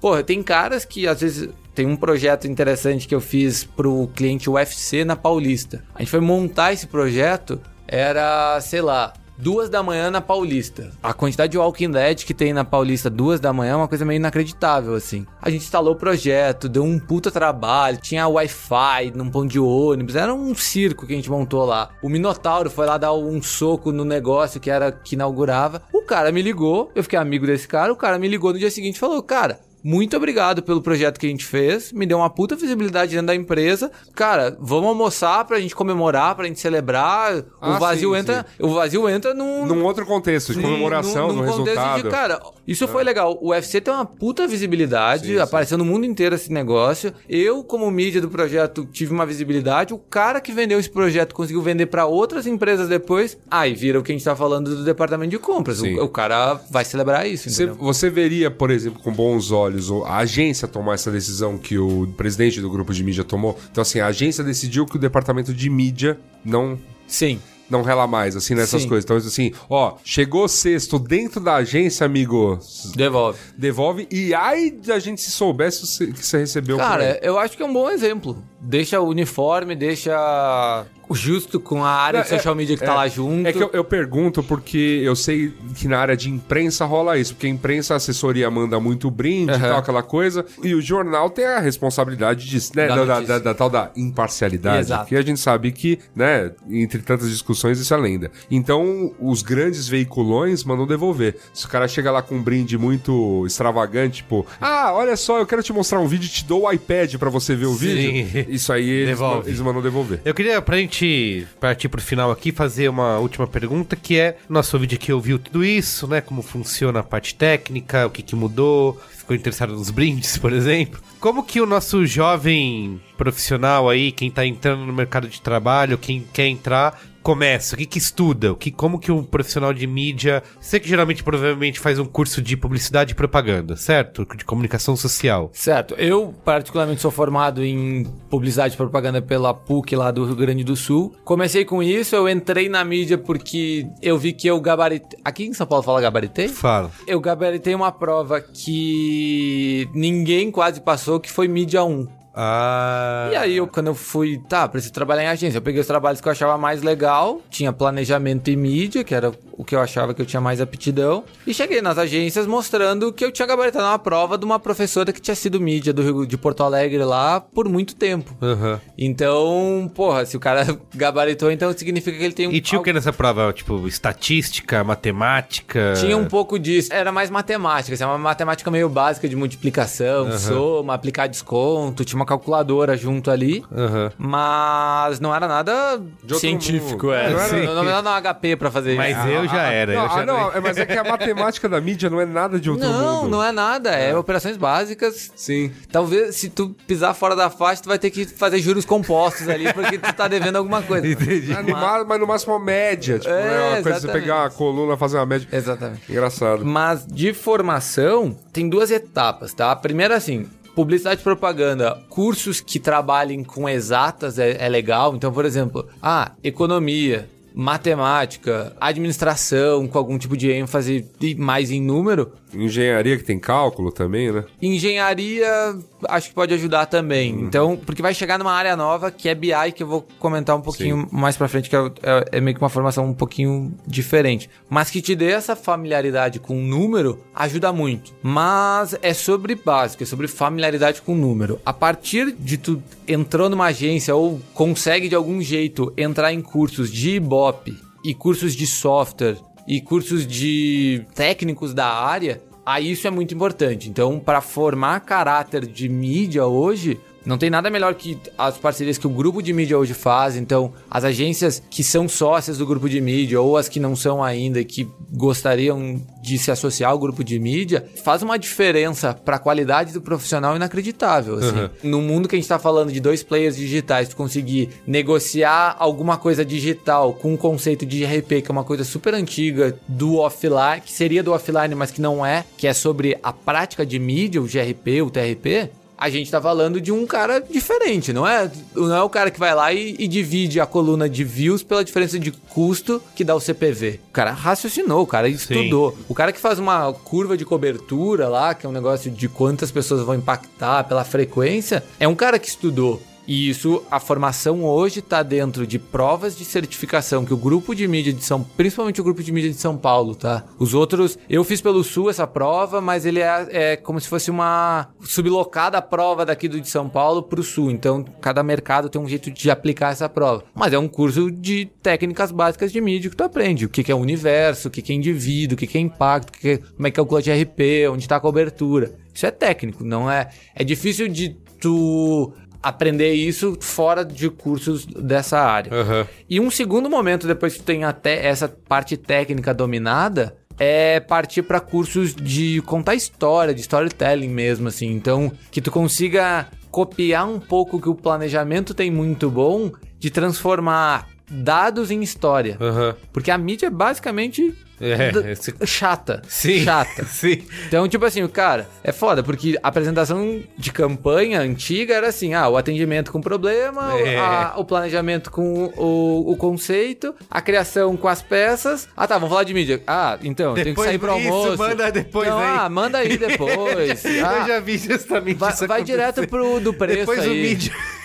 É, coloca direto. manda a planilha depois. É, me manda, me manda direto do preço aí que tá tudo certo. E, cara, mudou. Mudou. É engraçado, porque eu, eu hoje divido, a- principalmente pra concorrência, que é um formato diferente de apresentação, eu divido a apresentação quase que em dois momentos. A mídia se parte, assim, ela vai uma parte muito estratégica que precisa estar atrelada ao planejamento. Então tem essa parte de contar uma história boa lá junto com o planejamento, isso tá conectado e depois para cada uma das ideias a gente tem algumas ativações. Então eu tenho a ativação do filme, o filme é esse, como ela vai acontecer. O social media vai tem essa cara e onde que ela vai acontecer. E aí vai conectando. Só que tu tem que ter uma noção de como contar bem essas histórias, transformar gráfico feio do Excel em gráfico bonito do Keynote, assim. Isso já, já, já passa por isso. assim. Sim. Você ia Eu falar? acho que essa foi a melhor dica aí de todas. É. As, as outras, as outras, o cara, o estudante que tá conversando isso aqui, igual você falou, ia acabar descobrindo, mas essa, essa foi uma dica bem insider. Eu, eu mesmo nunca tinha me tocado disso. De ser um bom storyteller. Faz, exatamente. Pô, todo sentido. Eu tô Exatamente. falando sério, eu não tô sendo irônico, tô falando Sim, sério, sim. pô, foi uma excelente dica. É, eu fiz um. E pode fazer jabá de Deve, lugares? por favor.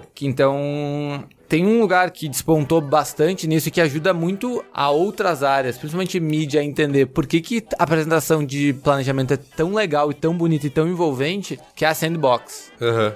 Então, é, Ah, um- legal. é uma escola bem legal que tem diversos cursos, fala sobre conceito de planejamento, Sim. é para planejador uma parte. Só que se o mídia conseguir se conectar a esse tipo de contador de história, fica muito mais fácil vender um gráfico. Um abraço, é Felipe Senise. Ah, Olha, grande Senise. Muito bem. Sandbox. Você ia falar do BI aí que você disse que. É, e a outra. E aí, beleza, isso a gente tá falando de técnica de mídia. Se o cara for muito hack, se o cara gostar muito de matemática, se o cara, sei lá, tiver um. Ou nem ser publicitário, aí sim tem mais a ver com quem não é publicitário, com quem é engenheiro, com quem é de TI, com quem tem facilidade com exatas. Vem, vem de matemática, Vem- física às vezes também. Física, física tem muito. Tem uma área que é isso que a gente tá falando, que é essa mensuração. O que, que é a mensuração? É dizer que aquela história que foi super bem contada, que o storytelling tá lindo, vendeu, entregou.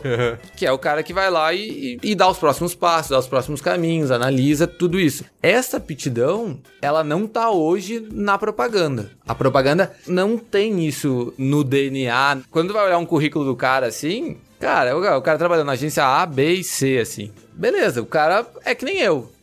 Agora, se eu quero pra uma área de BI, que é um cara que mal sabe falar, às vezes, com pessoas, assim, se relacionar, o negócio dele é planilha, é Excel, é número. Não é o cara de agência, né? N- Não é esse cara, entendeu? É um, é um cara diferente. Na outra agência que eu tava trabalhando lá, eu tava tentando ajudar um processo de contratação lá que não era de um publicitário, era de um matemático, de um físico. E é bem difícil a gente achar essa galera, assim. É, é difícil de Atrair pro mercado de atrair agências pro de pu- mercado. De Exatamente, porque, sei lá, comparado a outros, se a remuneração é boa, é ruim, como é que tá a remuneração, mas é sobre fazer outra coisa, não é? se- um engenheiro não é sobre ponte, é sobre analisar uma campanha se foi boa, se foi ruim, entendeu? Sim. Fala dos brindes. Fala pra eles dos brindes. É. É, contando. Aí, ó, é, BI conta como mídia, cara. BI conta como mídia. Vem. Exatamente. Tem uma área na publicidade que tem uma, uma relevância grande, uma relevância grande e precisa se reinventar com urgência, que é a parte de pesquisa de mídia. Que é uma área que junta todas essas informações de todos esses softwares que a gente falou, TDI, Ibope, Monitor, Comscore. Esses caras juntam todas as informações, ajuda a tratar, ajuda a deixar bonito e a gente usa isso pra defender o caminho A, o caminho Tinha um cara separado fazendo isso? Não, tem. Eu nunca vi. Tem, tem. Não, era sempre Não, assim. grandes agências têm. É, então. Agências maiores que Novamente. Não tem. Eu falava, falava assim, mídia.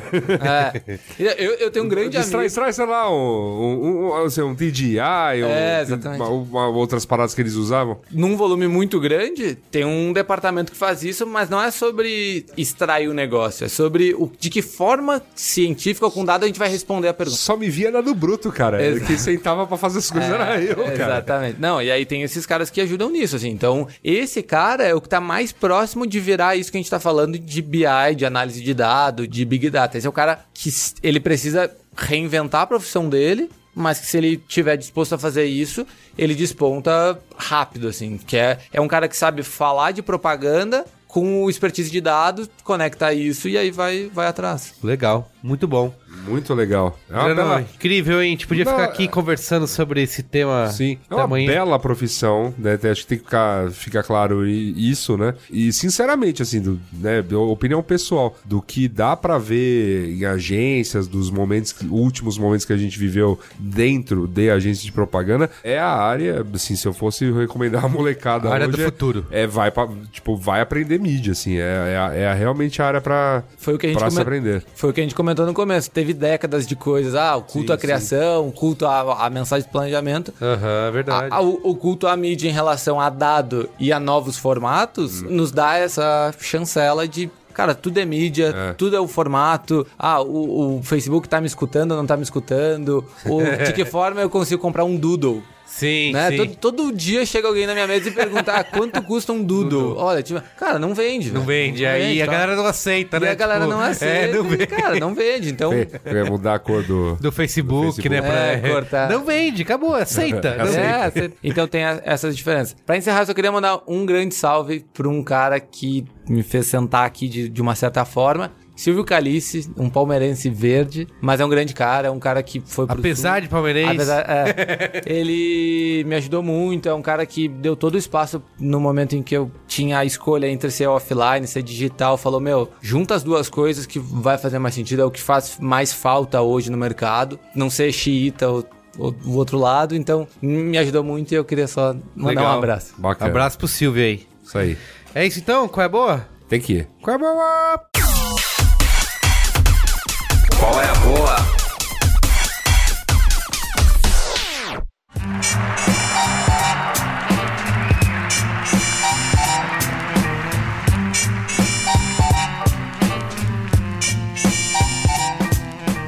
Chamar primeiro o Guga Mafra aí, que precisa zarpar. Fala aí, Guga. Aventura Então, Connection. Eu, no meu último voo, eu vim dormindo, cara. Ah, não assistiu filme? Ah, qual é? Filmes pra Mentira. se ver Eu no consegui- avião. Putz, eu tava tão zoado que eu consegui dormir o voo inteiro. Eu assisti um filme só, que foi Dunkirk. Mas eu não preciso ficar falando aqui, né, Você cara? assistiu esse filme no avião? Nossa, Foi, que dó. e maravilhoso, cara. Que dó. Maravilhoso filme. Christopher Nolan se... Descontorce. Não, mas-.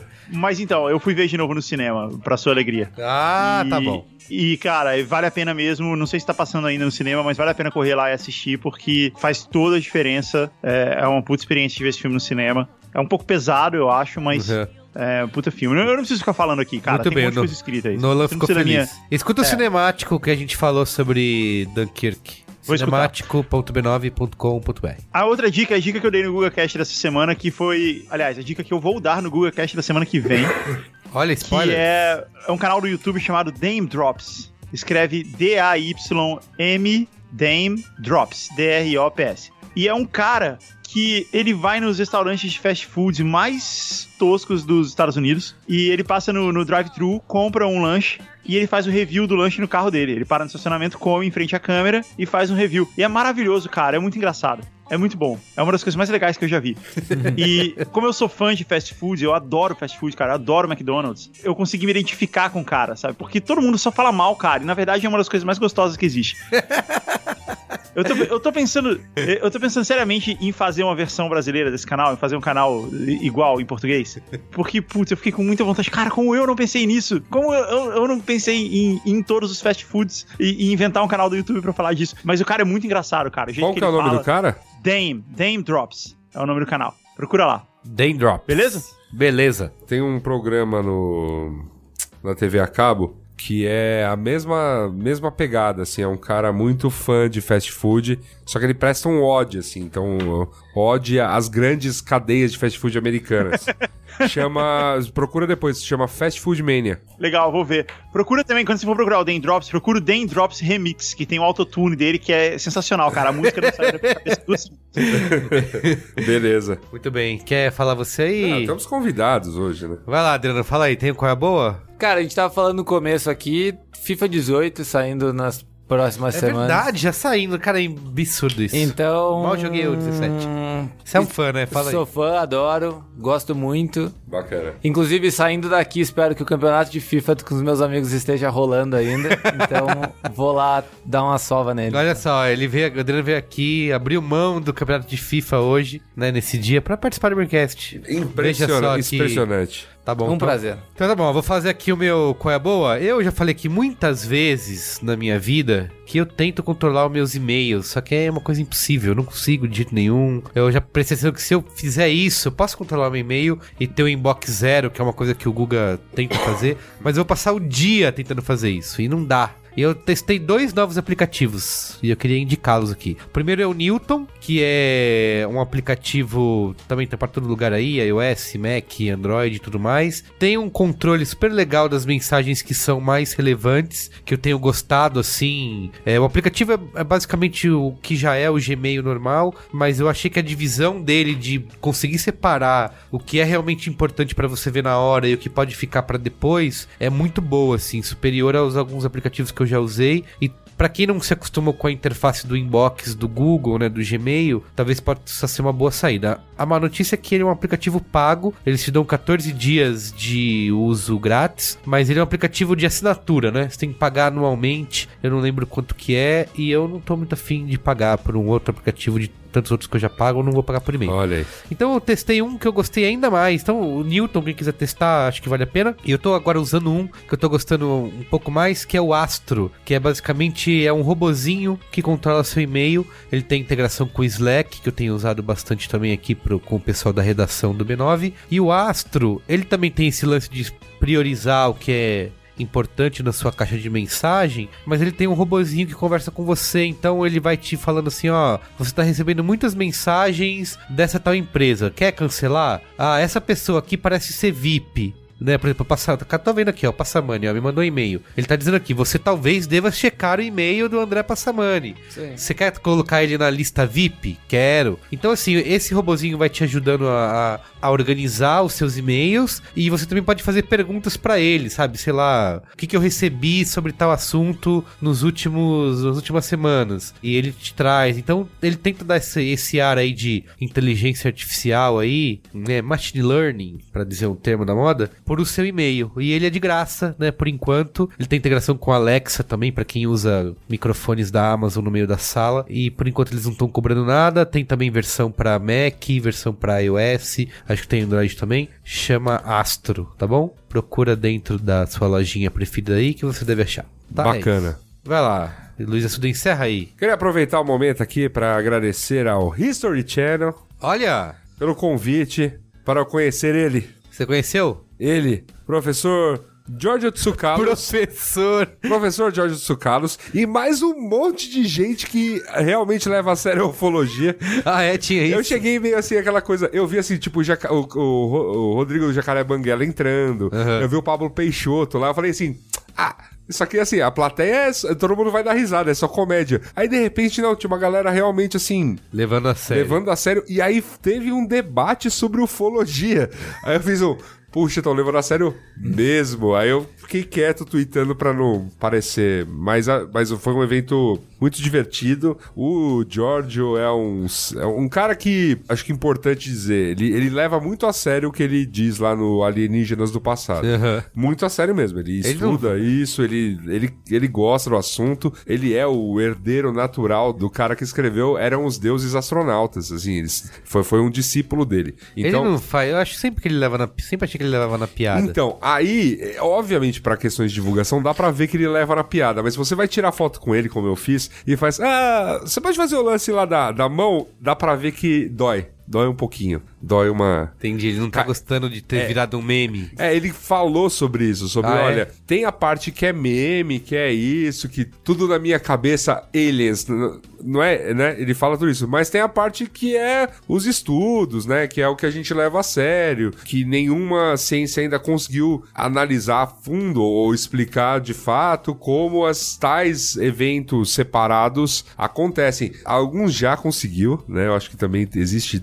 tudo isso aí. Alguns a ciência já conseguiu explicar, outros de fato faltam provas de, de- do que, que conecta tudo. Mas a- daí a daí a supor a, a teoria deles também é assim, uma coisa a ciência não provar, outra coisa a teoria deles estar correta, né?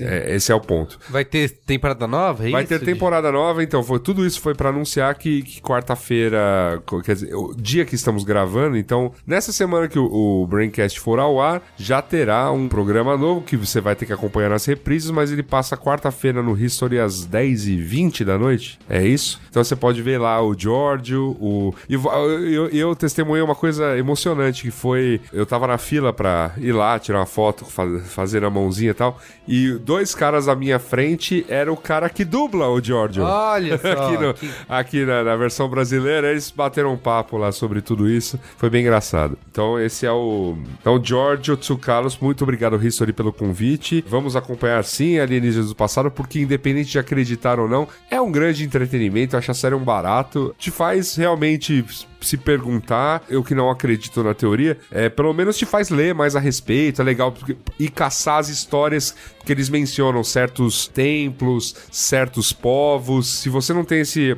interesse profundo sobre a história da humanidade, pelo menos esse programa te ajuda a ter. Porque ele é um bom primeiro. Ah, eles vão falar de hititas, por exemplo. Aí você fala, não, mas quem eram os hititas? E aí você vai a fundo nesse, nesse conhecimento, descobre que os hititas eh, viveram na Europa muito antes da Grécia, por exemplo, entendeu? Então fica a dica aí de alienígenas do passado. Segunda coisa, eu escrevi um, um artigo pro site YouPix falando sobre minha experiência como youtuber. Olha, Então, recomendo quando sair aí, se vocês quiserem saber o que, que eu ando fazendo lá, eu, é um texto bem elucidativo aí sobre o que, que- qual é a minha que eu tô nessa. achou, tá no Medium do YouPix.com. Deveria estar, né? Agora, no momento que a gente tá gravando, não, mas é, segundo consta, uma hora vai estar. Então, imagina quando o programa for ao ar, estará. Boa, é isso então? É isso, então são essas minhas duas dicas aí.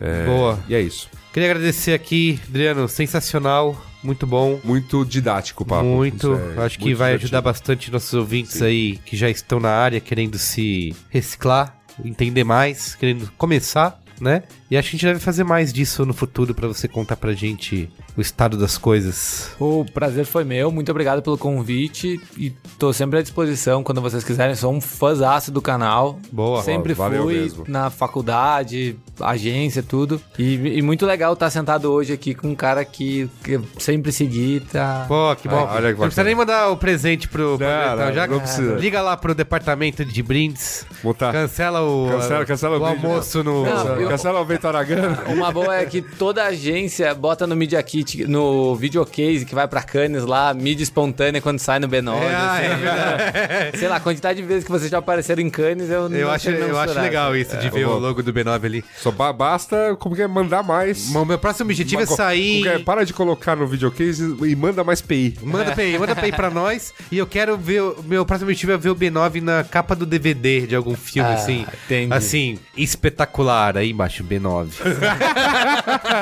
Two thumbs up.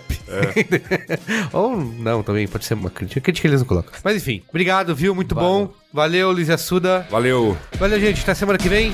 Tchau. Adeus.